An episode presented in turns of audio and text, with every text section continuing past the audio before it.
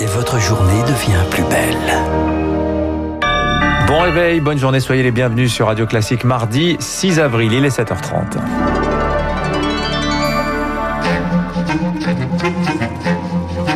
– 7h30, 9h, la matinale de Radio Classique avec Guillaume Durand. D'abord, bienvenue à vous tous avec Augustin Lefebvre. Nous allons commencer par les conséquences de ce retour un peu inattendu du froid après les journées que nous venons de connaître, euh, ce sont les viticulteurs qui sont particulièrement inquiets, Augustin. Ils craignent le gel à un moment décisif du développement de la vigne et redoutent des pertes importantes. Cette semaine va donc être cruciale pour le millésime 2021, selon Thibaut Hubert, viticulteur au domaine Hubert Verdereau, 9 hectares à Meursault, en Côte d'Or. Il préside la Confédération des appellations des vignerons euh, et vignerons de Bourgogne Moins 5 degrés sont attendus chez lui la semaine prochaine. On peut tout perdre, euh, notamment en termes de rendement et de quantité, hein, pas forcément sur la qualité. On est vraiment au tout début de ce qu'on appelle le débourrement, où les bourgeons commencent à éclore, on aperçoit les premières petites feuilles, donc c'est là où en fait on a une sensibilité très importante du bourgeon. Si ces bourgeons-là, les bourgeons principaux, sont grillés par le gel, le bourgeon secondaire, il a très peu de raisin en général. Donc là, c'est des pertes de rendement énormes. C'est toujours des moments très angoissants,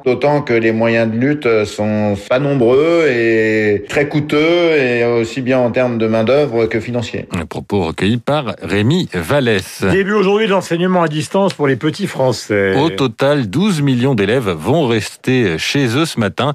Comme il y a un an, les établissements scolaires restent fermés pour lutter contre la propagation du coronavirus. Seuls les enfants en situation de handicap ou ceux dont les parents travaillent dans un secteur prioritaire seront accueillis. Rentrée prévue selon les âges le 26 avril ou le 3 mai. La suite euh, donc euh, du journal sur eh bien cette rentrée c'est il est 7h32. Cette rentrée c'est si tout se passe bien et pour que tout se passe bien, il faut vacciner. Alors à partir d'aujourd'hui, on peut aller au Stade de France, ouverture du plus grand vaccinodrome de France aux portes de Paris. Vaccinodrome, un de ces mots qui rentre dans notre vocabulaire avec la crise sanitaire. En grec, dromos signifie la course euh, et le suffixe drome désigne les lieux où l'on court. L'hippodrome pour les chevaux. Le petit Robert nous apprend que par extension, le suffixe est utilisé pour créer les noms de pistes, le vélodrome pour les cyclistes, puis ceux des terrains aménagés pour une activité. C'est comme ça qu'on arrive au vaccinodrome pour la vaccination. Ça, c'est pour l'étymologie. Pour l'organisation, comment vont fonctionner ces centres, Hortense Crépin? Des centaines d'injections 6 à 7 jours sur 7 dans des gymnases ou des stades reconvertis en centres géants de vaccination. Infirmiers, médecins, pompiers et étudiants en santé vont être associés au dispositif. Il va d'abord s'adresser aux personnes qui peuvent déjà bénéficier de la vaccination. Puis, dès mi-avril, ce devrait être au tour des enseignants. Pour ça, il faut prendre rendez-vous comme dans un centre traditionnel. Après le Stade de France à Saint-Denis ou la Beaujoire à Nantes aujourd'hui, une quarantaine de centres doivent voir le jour mois-ci dans toute la France. C'est le cas à Brest, Bordeaux, Nantes ou encore Marseille. À terme, le gouvernement souhaite en installer 100 à 200 dans tout le pays. Objectif, selon le ministère de la Santé, faire 1000 à 2000 vaccins par jour dans chaque centre. Reste à savoir, et c'est la crainte de beaucoup de médecins, si les doses seront au rendez-vous. Hortense Crépin, Hortense qui mentionnait la priorité donnée aux enseignants. Cela devrait être la même chose pour les policiers et les gendarmes. D'autres professions devraient aussi être prioritaires. C'est ce qu'estiment cinq agences de l'ONU, dont l'OMS, les marins et le personnel de l'aviation. Les travailleurs clés, estime l'Organisation mondiale de la santé, qui ne sont pour l'instant pas ou peu protégés.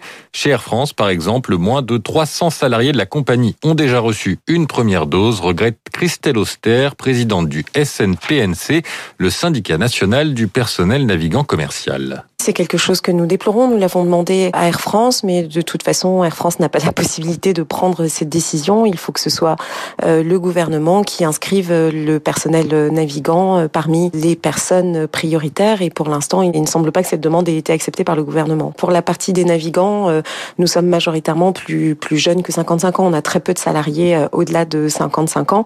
Et dès lors, on n'est pas vacciné, mais pour autant, effectivement, on continue de partir et vu les recommandations de l'OMS, il serait souhaitable qu'on soit vacciné. Christelle Auster, représentante syndicale des stewards et hôtesses d'Air France. En bref, garde à vue prolongée de 48 heures pour quatre femmes arrêtées à Béziers dans les Roses Week-end. Elles sont soupçonnées d'avoir voulu préparer un attentat islamiste. Une cinquième a été relâchée hier sans poursuite. Dans les Ardennes. Va-t-on enfin retrouver le corps d'Estelle Mouzin? Les fouilles vont reprendre aujourd'hui ou demain après de nouvelles déclarations de Monique Olivier, l'ex-épouse du tueur en série Michel Fourniret.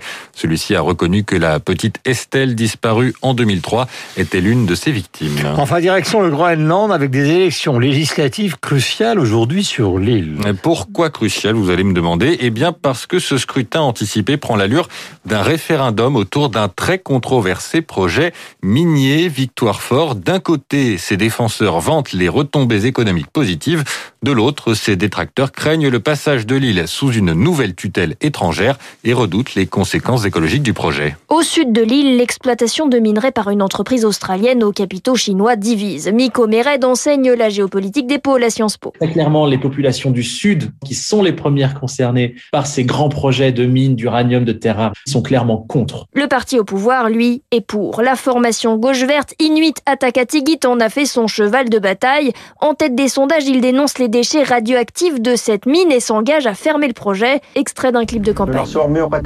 Notre pays a une responsabilité directe sur le reste du monde. Nous vivons dans l'Arctique, qui est affecté par le changement climatique mondial, et ce changement climatique a des implications concrètes sur la façon dont nous pêchons et sur notre mode de vie.